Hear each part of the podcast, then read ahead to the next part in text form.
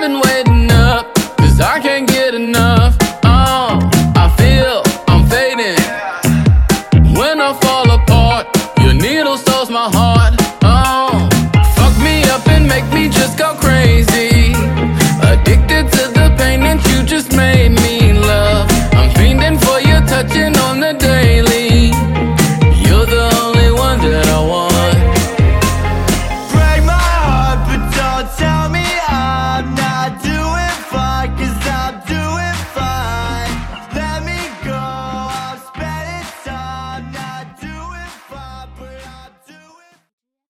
各位听众朋友们，周末好！本周我们继续为大家读一读为什么上海被称为魔都。零二，混沌空间。上海地名的出现可以追溯至七百五十余年前的南宋时代，但上海传奇的诞生却仅仅经历了一百七十余年的岁月。一百七十多年前，鸦片战争强行打开了中国国门。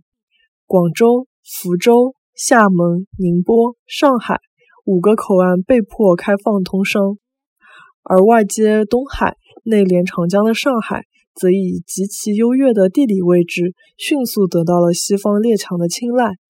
随后，英、美、法三国相继在此划定势力范围，设立租界。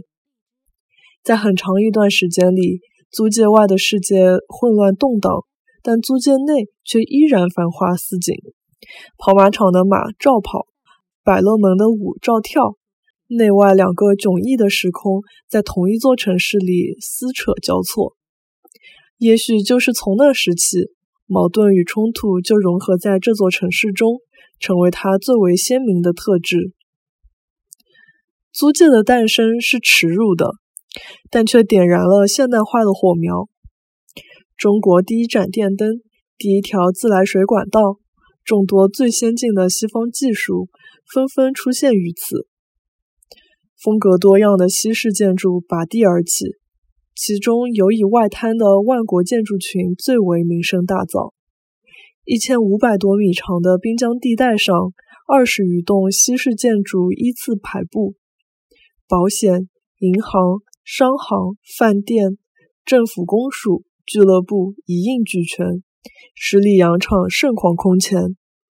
即便一百多年过去，每当夜幕降临，灯光亮起，这里依然闪烁着一个时代的光辉。与外滩相连的，还有一条鼎鼎有名的大马路，即南京路。作为上海开埠后的第一条商业街，众多国内外资本、商品纷纷入驻。一时间，万商云集，寸土寸金。虽然带着西式基因出生，但将南京路推向鼎盛的，却还是一批中国人。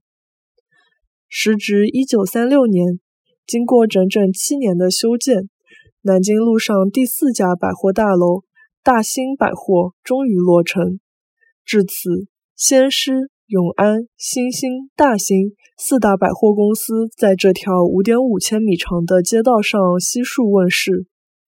他们的创始人是四名乘着时代浪潮而来的广东人，但他们也许并没有预料到，这条街道、这座城在为大家带来财富的同时，也将彻底改变中国的商业文化。而在南京路的另一头。则是一座上海最古老的佛寺——静安寺。这里飞檐斗拱，殿阁错落，一座七层的方形宝塔格外庄严肃穆。它安静地伫立于此，见证着八百多年的暮鼓晨钟。一头是古老的静安寺，一头是灯火辉煌的外滩，充满传奇色彩的南京路。同时连接着两个截然不同的世界。此外，还有近六百年历史的城隍庙，历经四百四十余年风雨的豫园，在距离外滩不到一千米的范围内，中西文化间的碰撞和交织便已上演。